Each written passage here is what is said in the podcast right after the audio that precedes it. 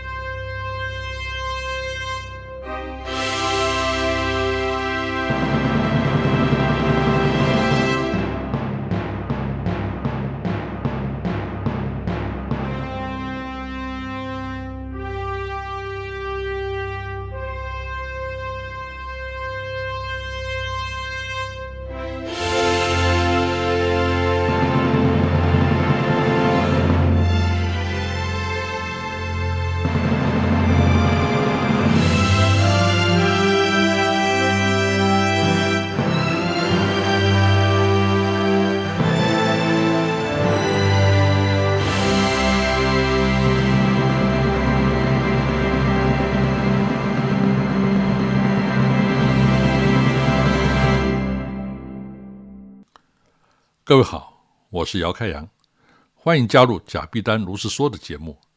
这一集的主题是我与上海世博台湾馆。台湾从一九七零年日本大阪万国博览会之后呢，就无法参加世博会，因为世博必须以国家为单位，而且是联合国的会员国。但这件事到了二零一零年上海世博却有了转机，听起来很吊诡。因为中国绝对不可能让台湾以国家馆的名义参加世博，但如果作为地方馆呢，台湾又不愿意。事实上，中国馆在门前广场的左侧呢，留了三块各一千平米的空间，一块是香港馆，一块是澳门馆，还有一块就是台湾馆的预定地。各位可以想象，中国馆巨大的红色斗拱建筑，就像北京紫禁城的太和殿。前方三个小馆呢，就像来朝贡的番薯跪在阶梯下，这么强烈的象征意象，是台湾无论如何都不能接受的。但是方法是人想的，到了距离开幕前十个月，事情有了转机。世博局将原来亚洲区、欧洲区、美洲区、非洲区的称谓改名为 A、B、C、D 片区，然后将中国馆后方 A 片区的交界线。地铁世博站上方的土地呢，划作为台湾馆的用地。这是个很微妙的安排。台湾馆一边紧邻中国馆，中国就可以宣称这是地方馆；但是另一边呢，却是 A 片区，台湾可以宣称是在亚洲区的国家馆。如此各自表述，台湾参加世博会的结呢，终于打开。这个地点位置绝佳，因为它正好就在纵向和横向两大世博轴的交汇处。是所有参观者的必经之处。唯一的问题是，它的地下有一座暂时未开放的地铁站，建筑无法打桩，只能使用法式地基。二零零九年五月底，贸协和上海世博局达成台湾参加世博的协议。这时离开幕呢，只剩下不到十一个月。而我在中国馆呢，也已经工作了一年半，比台湾任何人都了解上海世博。台湾参加世博的工作呢，是由外贸协会负责，这就避免了官方身份的敏感。参加世博的决议一确定，贸协立刻进行招标评选厂商的工作，分为建筑标和展示营运标，并要求呢各自先组团队。李祖源建筑师呢，当天就来电要求合作，同一天呢就达成了协议。罗新华晚了一步，第二天才联络，已经来不及了。最后大比稿。由我们和李祖元的团队得标。听说上海世博局得到是由我们得标的消息后呢，大大松了一口气，因为在这么短的时间，台湾馆要完成，若是承包商对世博局不了解或是没有默契呢，一定来不及。既然时间这么短，本来应该选择租赁馆的模式，也就是使用世博局提供的标准间来改造。但是由于台湾已经很久没有参加世博会。不愿意放过这个难得的机会，坚持采自建馆的模式，这就几乎成了不可能的任务。因为从六月绝标到二零一零年四月开馆试营运，中间只有十个月不到的时间，还要扣除一个月的春节，要从无到有盖出一座馆，并把所有的展示系统开发、制作、建制、整合完成，没有人有把握来得及。要知道，当时日本馆已经完工，正在打扫清洁。李祖原在先期呢就提出天灯的建筑设计方案，这其实是有风险的，因为天灯不是台湾原生，而是中国传统的孔明灯。台湾和大陆文化同源，台湾馆离中国馆又那么近，一搞不好呢就成了小中国馆，在台湾内部呢就不好交代了。这时候我在中国馆工作呢就发挥了功能。首先，我不能让中国馆也出现孔明灯的元素。其次呢，我要为台湾馆的天灯寻求合理的定义。我想，巨大的中国馆就像一条巨龙，台湾馆虽小呢，却可以扮演龙珠的角色，引领中国这条巨龙走向世界。以当时两岸的态势呢，这是具有合理性的。虽然不能明说，但大家都能够理解。这颗龙珠必须发出强烈的光，成为整个世博园区的视觉焦点，同时还作为天灯里面的光源。龙珠的光来自于它表面数百万颗 LED 构成的媒体影像。圆形的龙珠里面呢，正好是七百二十度全天域球幕剧场的空间。这边要特别说明，七百二十度全天域球幕剧场，这是整个上海世博会中呢唯一的一座。所谓七百二十度，是指垂直三百六十度加上水平三百六十度，整个圆形的荧幕空间。观众站在透明的天桥。被上下左右四面八方的影像、声音和特效所包围，这是沉浸式体验的极致，也是特殊影院技术的最高境界。我们从无到有开发全天域投影的技术、剧院空间的设计和建造，并且完成七百二十度影片的制作，这些都包括在十个月的工期之中。之后呢，我们还在中国和台湾各取得两项全天域球幕的专利。天灯的下方呢，有一座点天灯祈福的平台，二十多具互动点灯的装置环绕，可以点选想要祈福的字句。上方的 LED 球呢，就会出现写着祈福语的天灯冉冉上升，好像真的在放天灯许愿。这个系统呢，也是从无到有开发的。本来技术上可以随自己的意思写祈福语，但考虑到龙珠是一个超大的户外媒体。必须防止有心人故意散播不当言论，所以改为在预设的范围内点选。平台中间水池的水呢，是取自日月潭，这都是有象征意义的。连专人到日月潭取水都成为仪式化的宣传活动。台湾馆的体验系统一环扣一环，空间和设备整合的紧致程度，就像是在设计一艘潜水艇一样。即便如此，台湾馆还是受限于一千平米的规定空间而显不足。于是呢，台湾建筑业的传统智慧呢就在此展现。首先，天灯是上宽下窄，下面刚好填满基地，上方其实已经突出到红线外面去了。其次，天灯的顶部是开敞的。有人很好奇，为什么不封顶？不能封啊，一封就得算为室内面积，那就又超标了。难怪香港馆和澳门馆的馆长来参观，不解地问：“同样是一千平米，为什么台湾馆看起来比我们的大得多？”台湾馆还有一个很大的特色，就是服务人员。大部分世博国外场馆呢，都是以在当地招聘人员加以训练的方式为主，但我们提出呢，应该直接由台湾派遣，因为对于大陆参观者呢，这也是体验的重点，甚至比声光电高科技还要重要。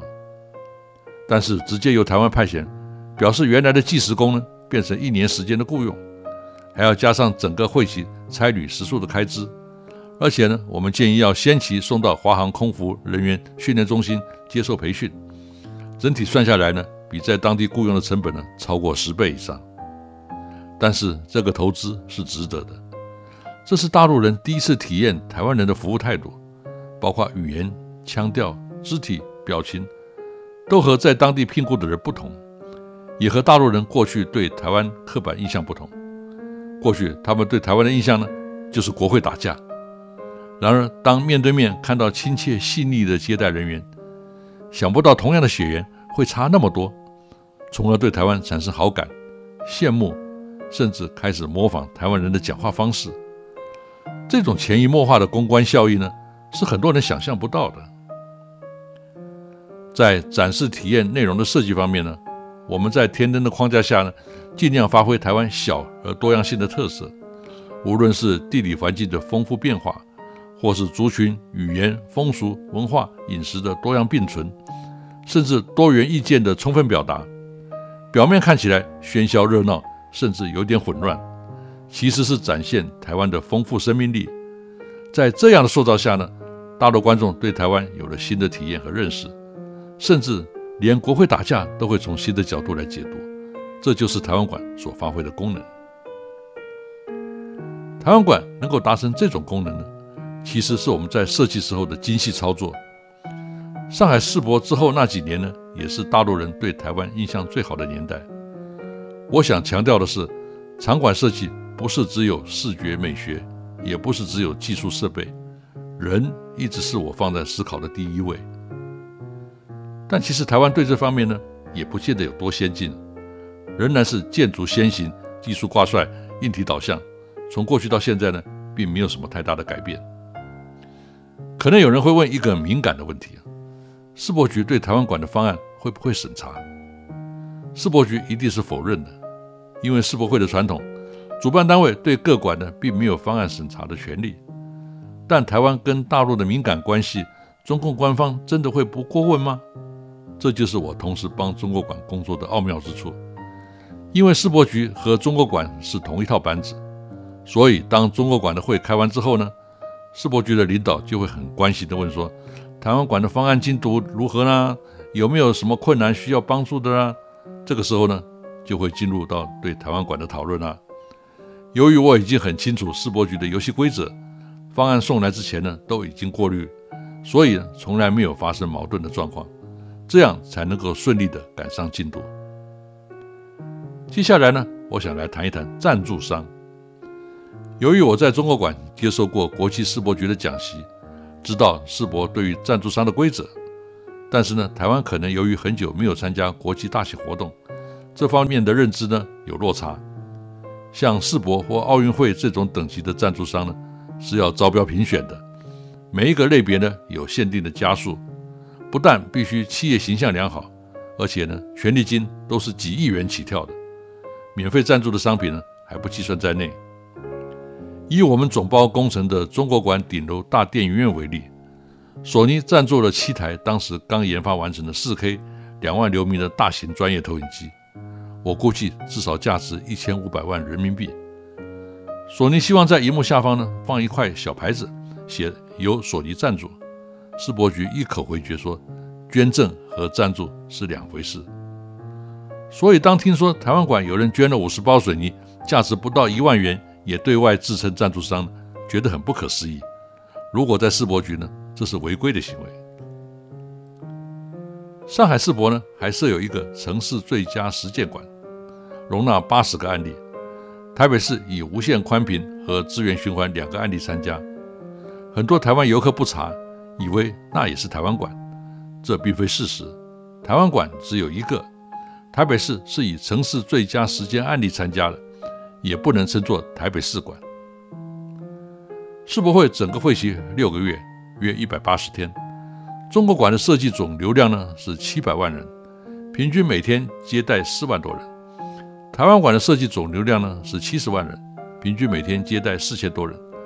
考虑中国馆的面积是两万五千平米，台湾馆是一千平米，台湾馆的单位流量呢是中国馆的二点五倍。世博会的总进园人数呢超过七千万人，进中国馆呢是十分之一的机会，进台湾馆呢更是百分之一的机会，所以台湾馆呢必须采取预约制，这是合乎人性的安排。像沙特馆一直宣称他们排队要十个小时，那绝对不是优点，那是人流管理不当，而且对大热天长时间排队的观众呢，这是极不人道的。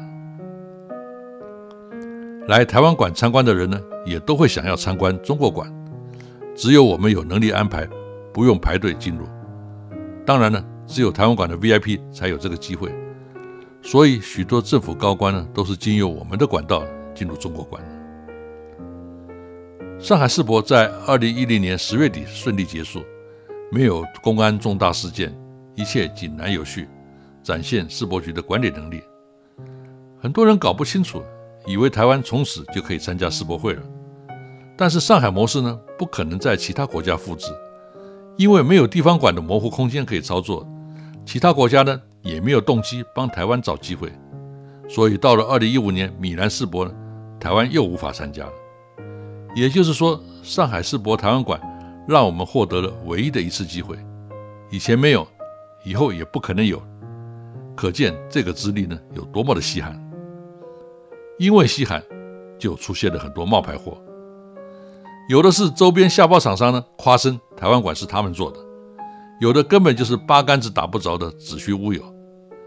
我曾经在某个博物馆的建筑标案呢当评审。遇到一家厂商在业绩表上面大拉拉的写着“上海世博台湾馆”，我很好奇的问他：“你做了哪一部分呢？”他被我一问呢，就开始慌了，努努捏捏地说：“哦，那是一家叫粤视的公司主标，我们是做他们的分包。”问题是我从未见过这家厂商，而且他既然参与了台湾馆，怎么会认不得坐在他前面的这个人是谁呢？台湾的标案呢，就是充满这种吹嘘欺骗的厂商，算他运气不好，当然是被直接封杀出局了。世博场馆大部分在展完后呢就要拆除，但台湾馆在世博结束之后呢，许多县市政府呢都想要抢，竞争的结果呢，最后由新竹市政府以四亿元得标。